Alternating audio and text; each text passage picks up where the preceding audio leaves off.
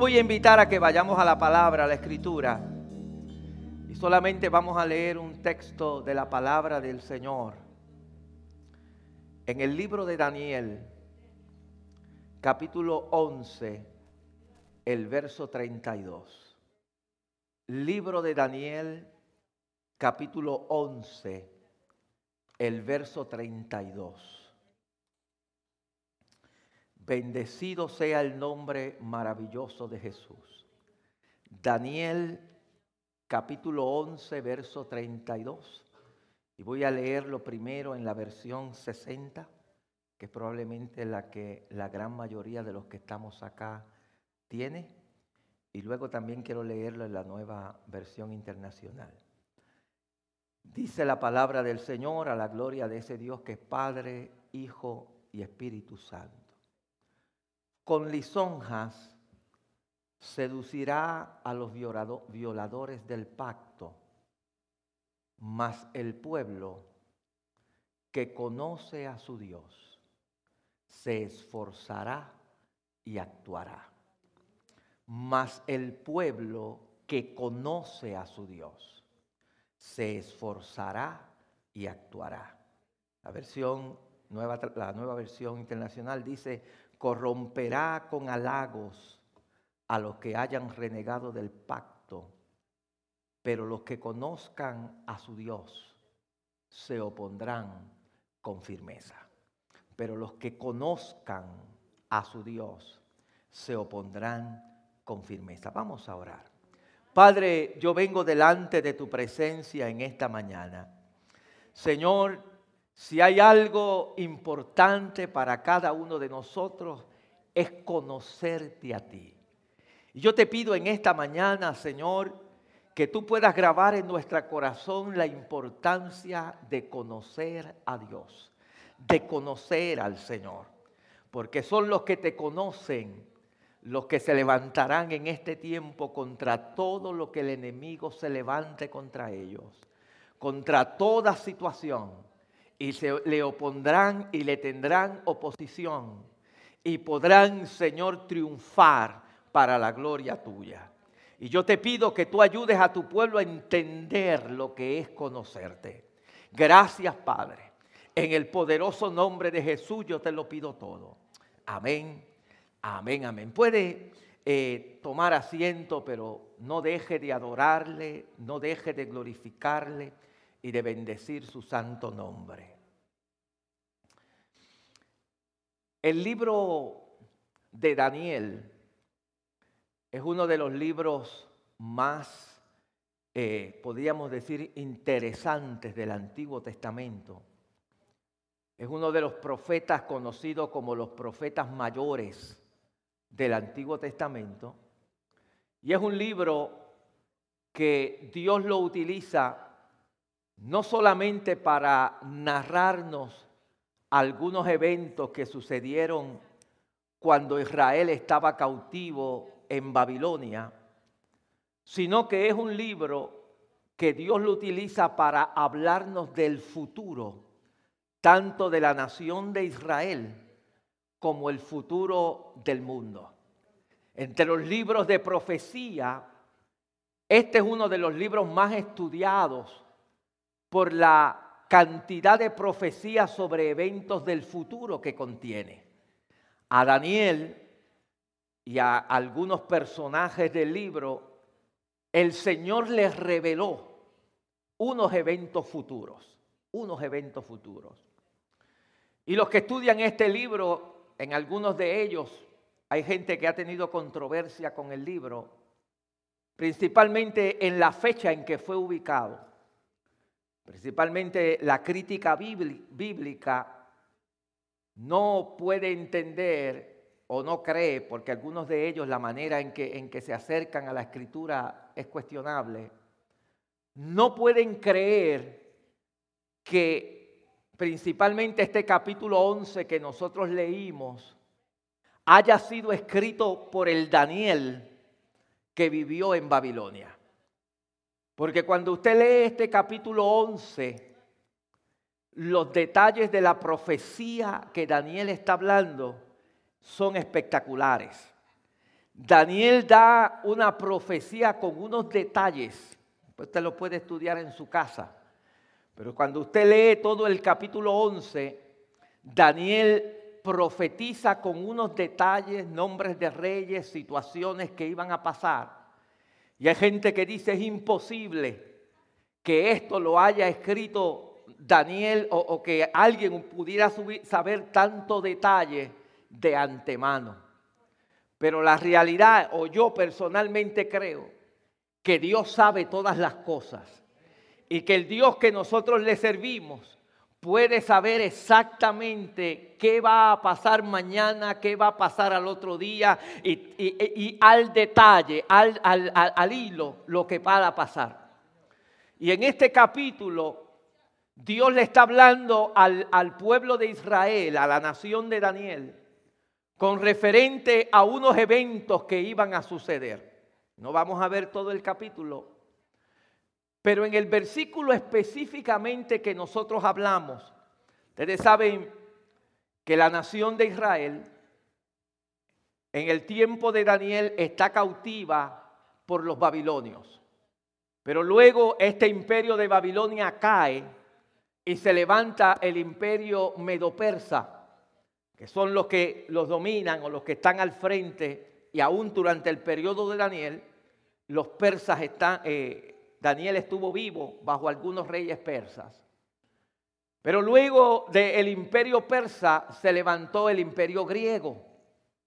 Fue un imperio también poderoso, que aunque fue un imperio en, eh, el, de Alejandro eh, el Grande estuvo poco tiempo dirigiendo, pero fue un imperio que dominó de una manera extraordinaria el mundo de ese entonces. Luego que muere Alejandro, el imperio eh, griego se divide en cuatro partes. Se divide en cuatro partes, eh, diferentes reyes, cada uno.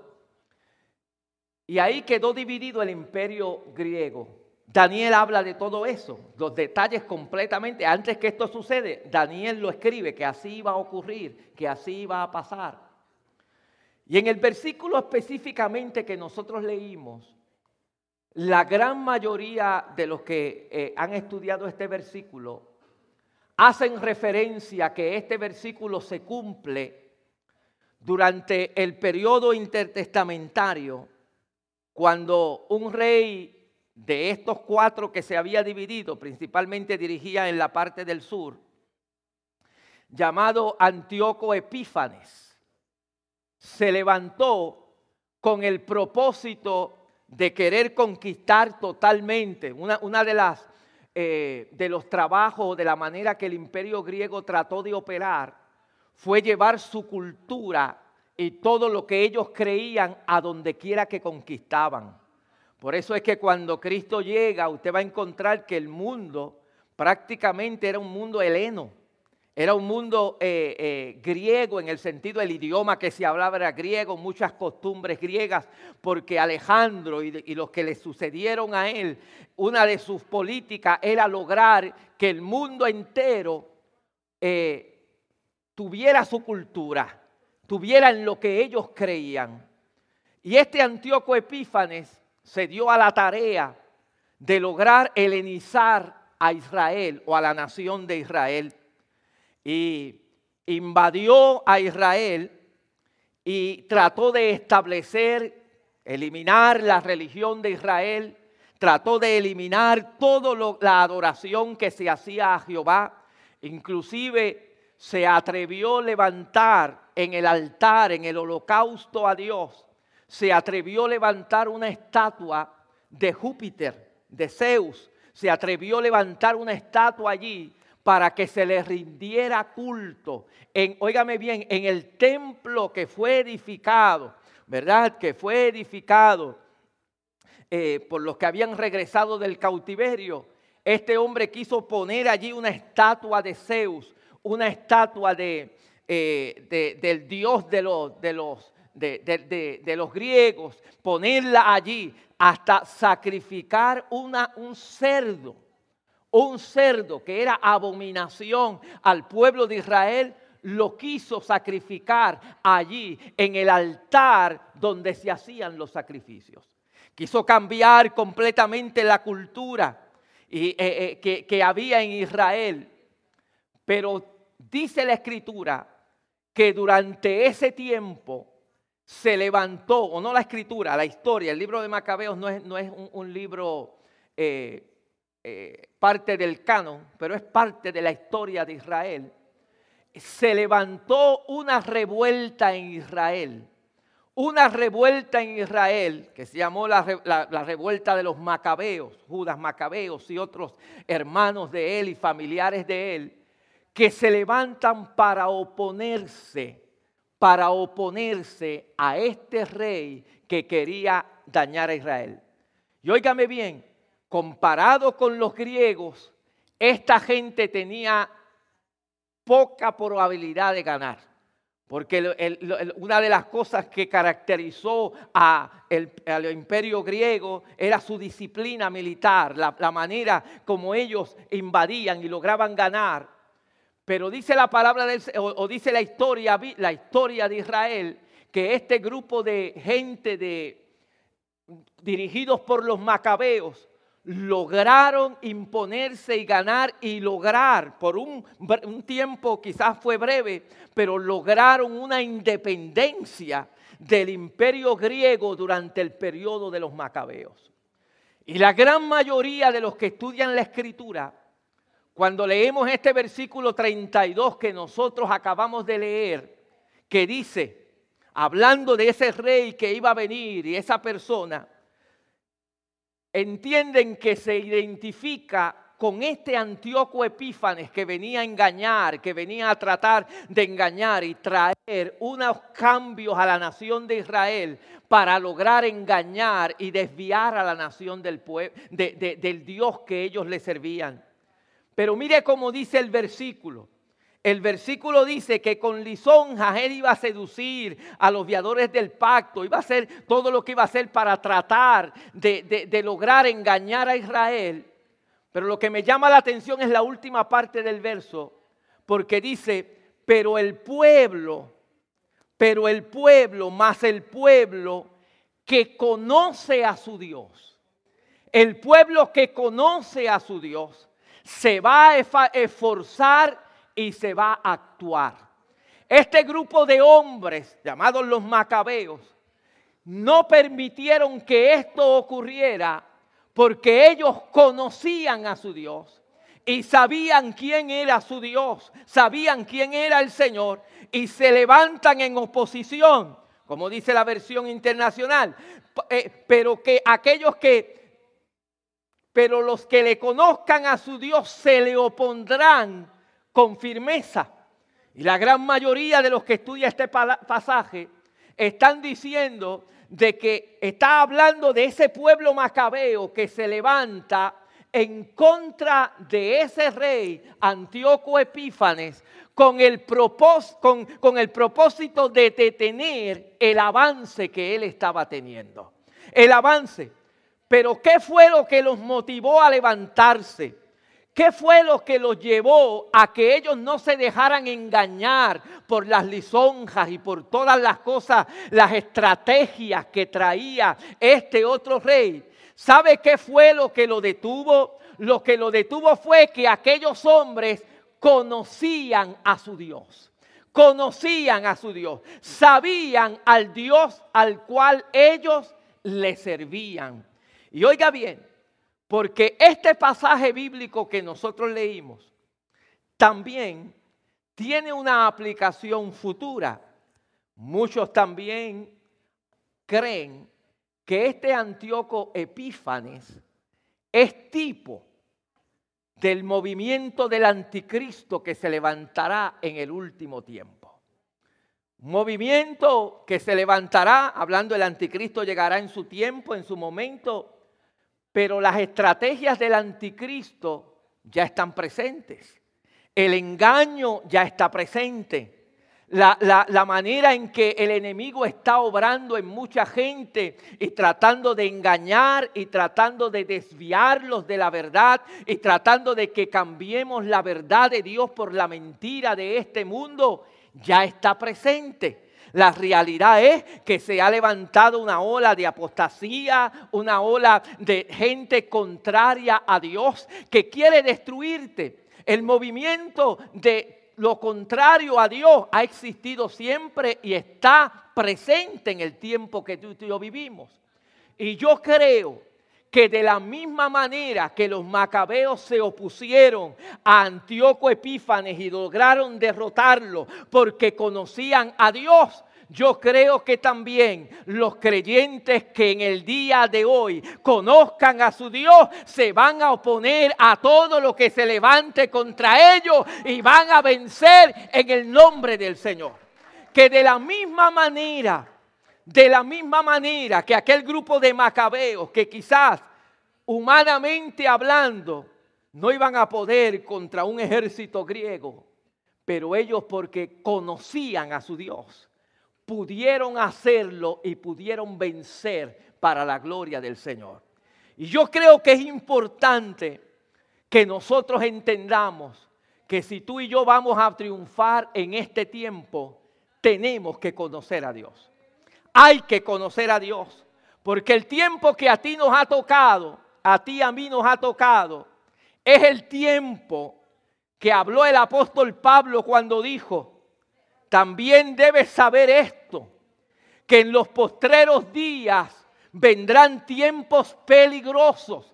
Hermano, usted y yo estamos viviendo en tiempos peligrosos, porque habrá hombres amadores de sí mismos, ávaros, vanagloriosos, soberbios, blasfemos, desobedientes a los padres, ingratos, impíos, sin afecto natural, implacables, calumniadores, intemperantes, crueles, aborrecedores de lo bueno, dice Pablo, traidores, impetuosos, infatuados, amadores de los deleites más que de Dios, que tendrán apariencia de piedad, pero negarán, dice la Biblia, la eficacia de ellos. Nos ha tocado vivir un tiempo difícil, pero el pueblo que conoce a su Dios, yo sé que se levantará y podrá triunfar para la gloria del Señor. Aquellos que conozcan a su Dios, el enemigo en este tiempo va a querer engañar a muchos y desviarlo de lo que han aprendido. Pero al igual que en el tiempo del profeta Daniel o de aquellos hombres que profetizó Daniel, el pueblo que conoce a su Dios se esforzará, se levantará y lograremos vencer en el nombre del Señor para la gloria de Dios. El pueblo que conoce a Dios. La falta de conocimiento de Dios es una de las situaciones porque tiene a mucha gente en la condición en que están. profeta Oseas decía, Oseas 4:6, mi pueblo perece porque le faltó conocimiento. El no conocer a Dios hace que mucha gente esté pereciendo hoy de miedo, de temor, que le invade porque no conocen a Dios, de engaño, porque se dejan engañar por no conocer a Dios. Y si hay algo como creyentes que nosotros debemos procurar, es conocer a Dios cada día más y más. Esa debe ser nuestra, nuestra meta como cristianos. Yo quiero conocerte más. Yo quiero conocerte cada día más y más. ¿Sabe lo que decía Jeremías? Jeremías decía, no se alabe el sabio en su sabiduría, ni el valiente se alabe en, ni, en su valentía se alabe el valiente, ni el rico se alabe en su riqueza. Si tú vas a alabarte, no te alabes porque él es sabio, decía él. Hay gente que lo que piensa es, ah, que mucho yo sé. Pero Jeremías dice, no te alabes por lo mucho que sabes. No te alabes tampoco porque eres valiente. Oh, qué, fuerte. Yo le, eh, eh, eh, me como los niños crudos yo soy el más fuerte, yo soy el más que hago. Dice, no, no te alabes tampoco por lo que, eh, eh, eh, lo valiente que eres, ni tampoco el rico se alaba en su riqueza, que mucho dinero tengo, que muchas cosas tengo. Eso no es. Pero mire lo que dice Jeremías, mas alábese en esto el que hubiera de alabarse, en entenderme y conocerme. Si usted se va a alabar en algo, que usted se alabe que entiendo y conozco al Dios del cielo, que conozco a Dios, que si de algo usted diga, mire, eh, eh, eh, vea esto, yo conozco a Dios. De que si de algo nosotros nos alabemos, sea de conocer a Dios. Jeremías decía, alabes en esto el que se hubiese de alabar, en entenderme y conocerme que yo soy Jehová, que hago misericordia juicio y justicia en la tierra, porque esta cosa quiero, dice Jehová. El conocer a Dios, el conocer, el gran sabio Salomón dijo, el temor de Jehová es el principio de la sabiduría. Y óigame bien, y el conocimiento del Santísimo es la inteligencia. ¿Cuántos inteligentes hay aquí? Dice aquí que el conocimiento del Santísimo es ser inteligente. Conocer a Dios es ser inteligente. Cuando conocemos a Dios es ser inteligente. Ahora bien, ¿qué es conocer a Dios? ¿Qué es conocer a Dios? Porque hay gente, si yo le pregunto a usted aquí, ¿usted sabe quién es el presidente de Estados Unidos? Usted va a decir, pastor, sí, yo lo conozco, yo sé quién es. Joe Biden. Pero eso no quiere decir que usted conoce a Joe Biden. Usted sabe que él es el que está allí. Usted sabe que Larry Hogan es el gobernador de Maryland. Pero usted quizás no conoce a Larry Hogan. Y hay gente que cuando dicen, sí, yo sé quién es Dios. Yo conozco a Dios.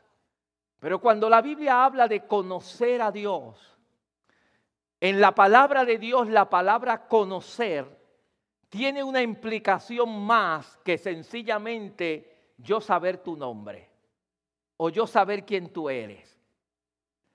Conocer a Dios me habla a mí de intimidad con Dios, de tener intimidad con Dios. Cuando usted lee en la Biblia que dice, y Adán conoció a Eva, no fue que Dios le dijo, mira, Eva, aquí está Adán, Adán, aquí está Eva, ¿cómo está? Te conozco. No.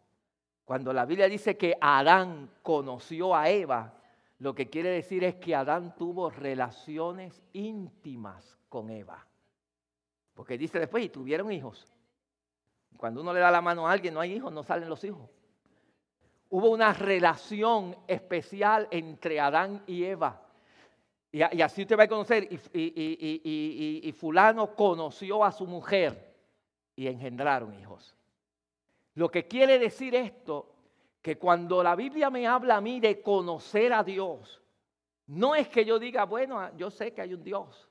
No, es que yo tengo una relación íntima con ese Dios que yo tengo una relación íntima con ese Dios al cual yo le sirvo. Y eso es lo que está buscando Dios. Que nosotros podamos tener, que usted pueda tener y conocer a ese Dios en una manera íntima. Que usted sepa al Dios que usted le sirve y usted lo conozca en una relación íntima con Él. Que lo conozca, que, que, que sepa, que tenga una comunión íntima con el Señor. La escritura del salmista decía, que la comunión íntima de Jehová es con lo que le temen.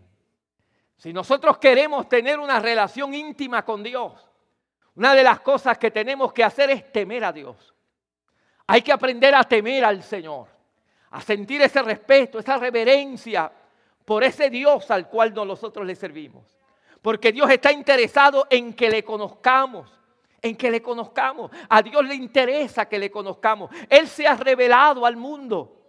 Dios se ha revelado al mundo a través de muchas maneras. Él se ha revelado a través de los cielos. La Biblia dice, y de todo la, naturaleza. La Biblia dice, los cielos cuentan la gloria de Dios. y el firmamento anuncia la obra de sus manos. Él se ha revelado a través de, de lo que vemos. Nadie va a tener excusa de que, de que no hay Dios porque Dios se ha revelado. La naturaleza, el mar, todo lo que vemos, usted mismo como fue hecho, revela quién es Dios. Revela qué es Dios. Los cielos cuentan, dice la Biblia, la gloria de Dios. Hablan de la gloria de Dios. Pero el Señor también se ha revelado en forma especial. Algunas personas te va a encontrar en la Biblia que Dios se les revelaba y llegaba y hablaba con ellos, como fue el caso de Abraham, como fue el caso con Noé. Dios venía directamente a revelarse. Yo soy eh, eh, el Dios, como fue el caso con Moisés. Se les reveló y le dijo, yo soy fulano de tal. Y se reveló a ellos y les habló y los dirigió. Pero Dios también se ha revelado a través de su palabra. Nos ha dejado la palabra de Dios. Y en la palabra de Dios Él se ha revelado y se ha dado a conocer. A través de la escritura, Dios se ha dado a conocer. Y si yo quiero conocer a Dios, debo conocerlo a través de su palabra.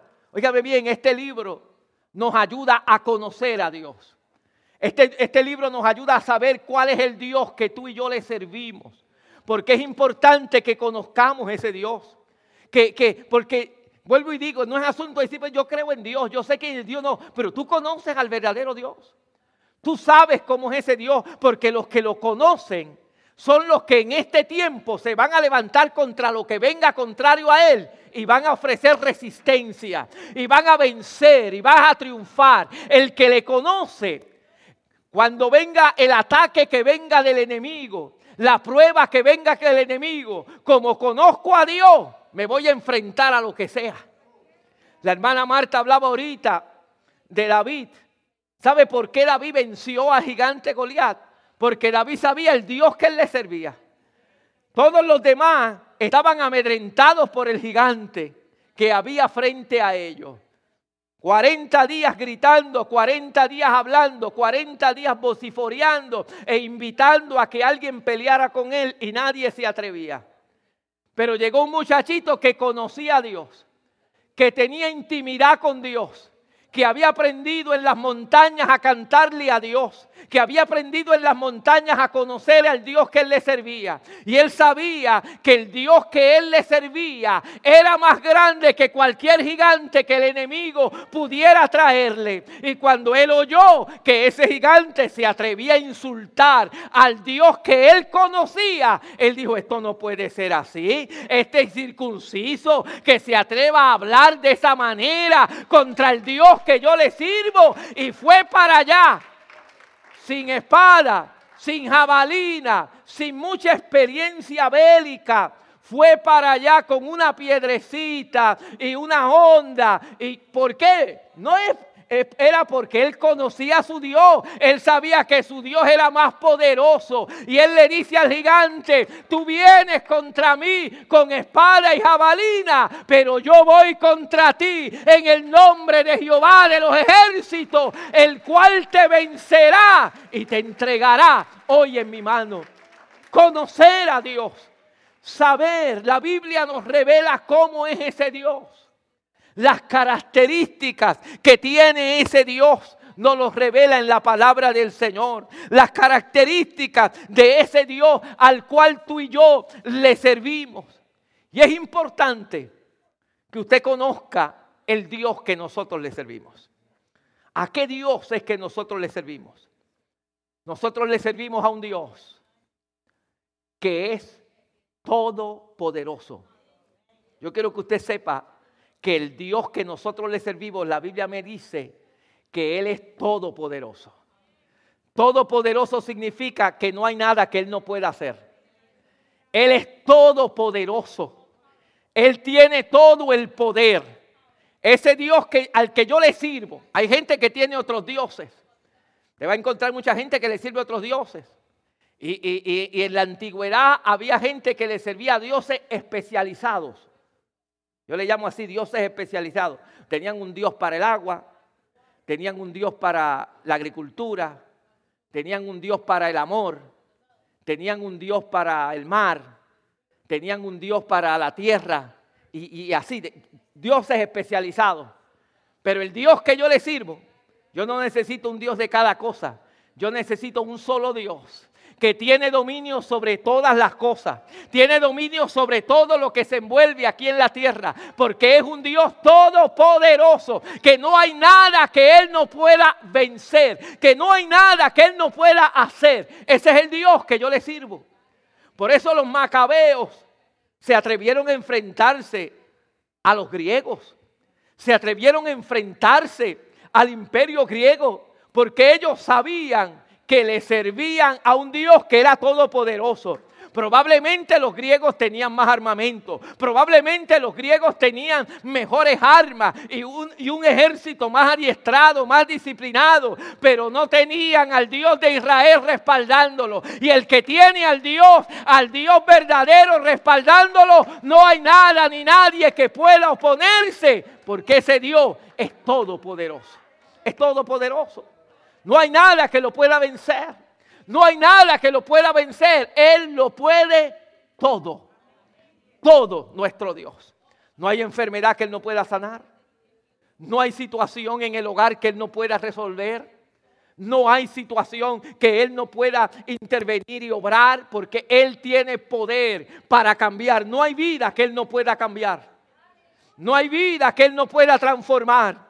No hay corazón que Él le pueda hacer cambiar de parecer. Él es un Dios que lo puede todo y que nada es imposible para Él. Nada es imposible para Él. Y es importante que usted conozca ese Dios. Que usted conozca ese Dios y tenga una relación de intimidad con ese Dios. Con ese Dios al cual le servimos. El Dios que le servimos, además de que es todopoderoso, es un Dios, y, y solamente voy a mencionar porque yo sé que cada una de estas cosas podría ser un mensaje. Cada uno de ellos. Pero nuestro Dios es un Dios que es santo. Y eso es importante entenderlo. Le servimos a un Dios santo. Por eso es que eh, eh, eh, los macabeos dijeron, no, esto no puede ser un, un cerdo en el altar a Dios. Esto aquí, no. Si nosotros le servimos a un Dios santo. Y se levantaron contra ellos y se opusieron porque conocían a su Dios. Y es importante porque si nosotros vamos a vivir una vida en este tiempo que vivimos, tenemos que entender que tú y yo le servimos a un Dios que es santo, a un Dios que aborrece el pecado, a un Dios que no quiere que nosotros nos contaminemos con el pecado. Tenemos que eh, eh, entender eso. El Dios que nosotros le servimos es un Dios que es omnipresente, está en todo lugar. No hay lugar donde nos podamos meter, donde decir aquí no está Dios. Si tú piensas que te puedes esconder de Dios, el Dios que conocemos, nadie se puede esconder de Él. Si usted se va al cielo, allí Él está. Si usted se va a la mar, allí Él está. Si usted se va a lo profundo de la mar, allí Él está. Donde quiera que usted vaya, allí está el Dios que tú y yo le servimos, porque Él está en todo lugar. Él está en todo lugar. Y es importante entenderlo y saber que el Dios que le sirvo está en todo lugar. El Dios que yo le sirvo es omnisciente. Él sabe todas las cosas. No hay nada que Dios no sabe, no sepa. Nada. Él sabe todo sobre ti. Él sabe tus pensamientos. Él sabe lo que está pasando por tu mente ahora mismo. Él sabe lo que hiciste anoche. Él sabe lo que vas a hacer mañana. Él lo sabe todo.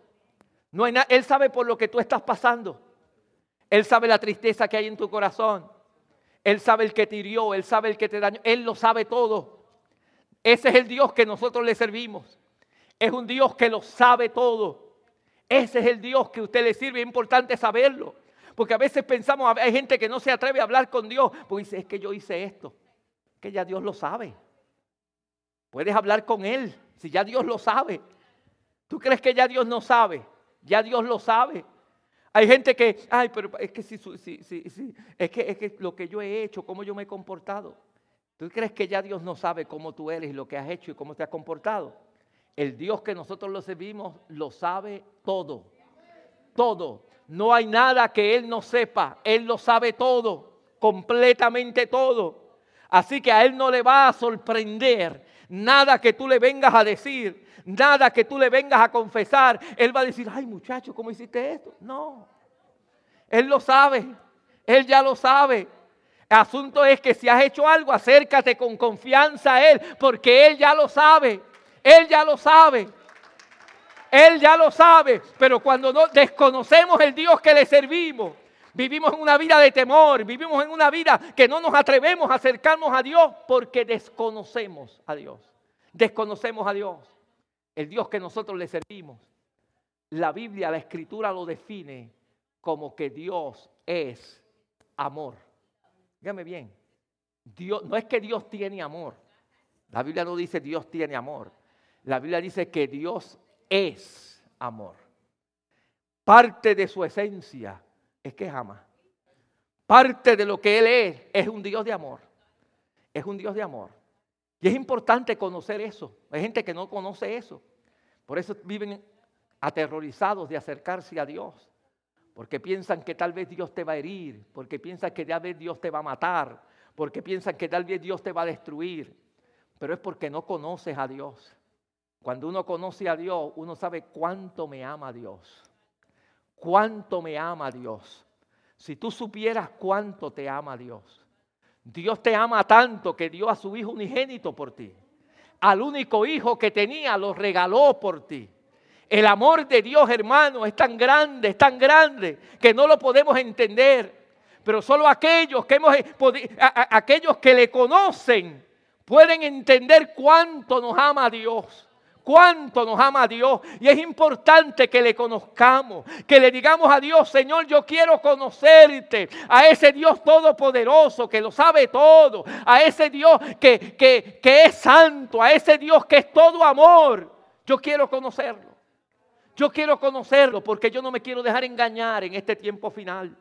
Yo no quiero permitir que se levante eh, eh, eh, todo lo contrario y lo malo de este último tiempo para tratar de destruirme y por no conocer a Dios, vivo una vida hundida o en el pecado o en vergüenza o lejos de Dios o me deje confundir con tantas corrientes de pensamiento que hay en este tiempo porque no conozco a Dios. Dios quiere que le conozcas, que le conozcas.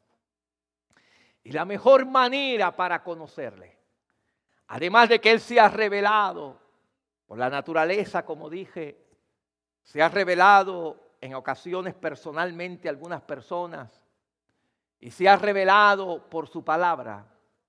Pero la escritura dice que Dios habiendo hablado muchas veces y de muchas maneras en otros tiempos a los padres y por los profetas, en estos postreros días nos ha hablado por el Hijo, a quien constituyó heredero de todos y por quien asimismo hizo el universo, en el cual siendo Él el resplandor de su gloria y la imagen misma de su sustancia, y quien sustenta todas las cosas con la palabra de su poder. Él se ha revelado hoy a través de la persona de Jesucristo. Cuando tú conoces a, a Cristo, conoces a Dios, porque Él ahora se ha revelado a la humanidad, a uno que dice que de la misma sustancia del Padre, a Cristo, al Hijo de Dios, Él se ha revelado y aquellos que lo hemos recibido y hemos establecido una amistad con Él y hemos establecido una relación con Él podemos decir, conocemos a Dios, conocemos al Señor. Y eso es lo que Dios está buscando, que en este tiempo tú tengas una relación personal con Jesucristo, una relación personal con el Señor. Si no la tenemos, vamos a ser víctimas de todo lo que se levantará en este tiempo final en contra de la raza humana. Cuando no se tiene una, una, relación personal con el Señor y no conocemos a Dios, cualquier prueba nos hace añicos. Cualquier situación adversa nos sentimos derrotados y nos sentimos que no podemos hacer nada. Cuando no conocemos al Dios Todopoderoso, cualquier engaño que nos lanza el enemigo para acusarnos nos destruye cualquier situación que utiliza Satanás y todas sus huestes en este último tiempo para tratar de desviarte, te desvía. Pero cuando conoces al Señor, le vas a hacer resistencia como hicieron los macabeos. Cuando conoces al Señor, vas a levantarte y te vas a esforzar y vas a decir, yo sé al Dios que yo le sirvo y yo no voy a dejar que esta prueba, yo no voy a dejar que esta enfermedad, yo no voy a dejar que este problema matrimonial, yo no voy a dejar que esta situación en mi trabajo, yo no voy a dejar que este problema en la escuela, yo no voy a dejar que esta situación es difícil por la cual estoy pasando pasando me detenga. Yo me levanto en el nombre del Señor, me esfuerzo y sigo hacia adelante porque sé al Dios que le estoy sirviendo. Porque conozco a Dios, conozco al Señor. Y en esta mañana Él te está invitando a decirle, Dios, quiero conocerte más. Quiero conocerte más, Dios. Quiero conocerte más, Señor. Quiero estar más cerca de ti. Y Él nos ha dado a su Hijo para que ahora a través de su Hijo tú y yo podamos conocerle como Dios quiere que le conozcas. Intimidad con Dios. Intimidad con el Señor. Viviendo una vida en temor a Dios. Viviendo una vida en oración con el Señor. Viviendo una vida de constante comunicación con ese Dios para que le conozcas. Porque el pueblo que conoce a su Dios se levantará y se esforzará y pondrá la resistencia necesaria. El pueblo que conoce a su Dios no se va a dejar engañar. El pueblo que conoce a su Dios no va a haber gigante que lo intimide. El pueblo que conoce a su Dios se esforzará y saldrá adelante y veremos la victoria para la gloria del Señor. Y Dios está buscando gente que le diga, quiero conocerte, Señor. Quiero conocerte. Quiero conocerte para seguir hacia adelante y triunfar en la vida como Dios quiere que tú triunfes. Yo te invito a inclinar tu cabeza allí donde estás. Vamos a orar. Padre, yo te doy gracias. Señor, tú le revelas a Daniel cómo, Dios mío, en un futuro de su nación, un grupo de israelitas que conocían a su Dios, se levantarían y se esforzarían. Lo que los llevó a levantarse en contra, Señor, de un grupo de soldados y de un imperio oh Dios, fue el conocimiento que tenían de ti. El saber que tú eras un Dios santo. El saber que tú eras un Dios todopoderoso. El saber que tú eras el Dios que tenía todo poder. Los llevó a esta gente a decir, nos levantamos en el nombre del Señor. El saber que tú eras el Dios todo lleno de amor, que iba a guardarlos y ayudarlos a vencer las batallas que hubiera que pelear, son los que lo ayudó a salir adelante. Padre, en este tiempo hay muchos pereciendo por causa de ese conocimiento. Por causa de conocer a Dios, muchos se están apartando del Señor. Por causa de conocerte verdaderamente, muchos están temerosos en el mundo que viven.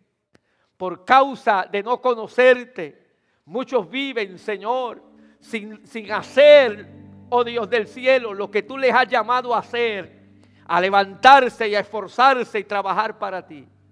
Pero en esta mañana tú le has dicho que tu Hijo quiere revelarse a ellos. Tú le has dicho, Padre, que a través de tu Hijo podemos conocerte. Y, oh Dios de lo alto, tú eres el que te revelas a nuestras vidas. Señor, que puedan conocer a tu Hijo y a establecer una relación de intimidad con Él para que puedan salir adelante. Asimismo con su cabeza inclinada. Yo quiero hacer una invitación en esta mañana a decirle al Señor, Señor, quiero conocerte más. Quiero conocerte, conocerte más, conocerte más, tener intimidad contigo, Dios. intimidad contigo. Si en esta mañana hubiese alguien que quisiera decirle al Señor, Señor, yo quiero conocerte más. Yo no quiero que nadie me engañe en este tiempo final. Yo no quiero que ningún gigante me robe lo que me pertenece. Y en esta mañana tú quisieras decirle a Dios, aquí estoy Dios, ayúdame a conocerme, ayúdame a conocerte más. Y quisieras que orásemos a Dios por ti. Yo quisiera hacer una invitación y que levantes tu mano allí donde estás. Yo quiero orar a Dios por ti. Dios bendiga las manos que se levantan. Dios les bendiga, Dios les bendiga. Dios quiere conocer. Es conocer a Dios, el conocerle. Te sirves a un Dios que es todopoderoso, el conocerle a Él. E, e, el conocer a ese Dios hace una diferencia tan grande. El uno saber que ese Dios lo puede todo. El uno saber que ese Dios es especial, lo puede todo. Yo voy a invitar a que estemos puestos de pie. De la misma manera, los hermanos que están a través del internet viéndonos. Si usted quiere conocer a ese Dios, invítelo allí donde está. Es a través de Jesús que lo conocemos. A tener una intimidad más cercana con Él. Porque no estamos hablando de que usted sepa, no, yo sé que Jesús es Dios. No, estamos hablando de conocer a Dios. Tener intimidad con ese Dios. Y Él ha dado la oportunidad para que a través de Jesús tú puedas tenerla. Así que vamos a orar en esta mañana. Usted le va a pedir a Dios allí donde tú, usted está, Señor, quiero conocerte más. Revélate a mi vida en una manera más grande. Revélame tu poder. Revélame, oh Dios, tu sabiduría. Él lo sabe todo. Él sabe todo lo que va a pasar ya. Él lo sabe. Acércate con confianza a Él. Padre, te doy gracias en esta mañana. Gracias, Dios mío, por tu palabra. Mira las manos que se han levantado. Y aquellos que a través del internet también, Señor, están haciendo una oración de invitarte a ti, oh Dios, de querer conocerte más, de querer conocerte más. Yo te presento, Señor. Yo te coloco delante de ti, oh Dios, sus vidas. Yo te pido que tú hagas una revelación a su corazón y a su mente de quién tú eres, de la grandeza tuya de ese Dios que es todopoderoso, todo que es omnisciente, que es omnipresente, que es santo, que es justo, que es amor, Señor, que es eterno. Ese, ese Dios que le servimos. Ayúdalos a conocerlo en una forma personal a través de tu Hijo Jesús. Gracias, Padre. Gracias, Señor. En el nombre de Jesús te lo pedimos todo. Amén. Amén, amén.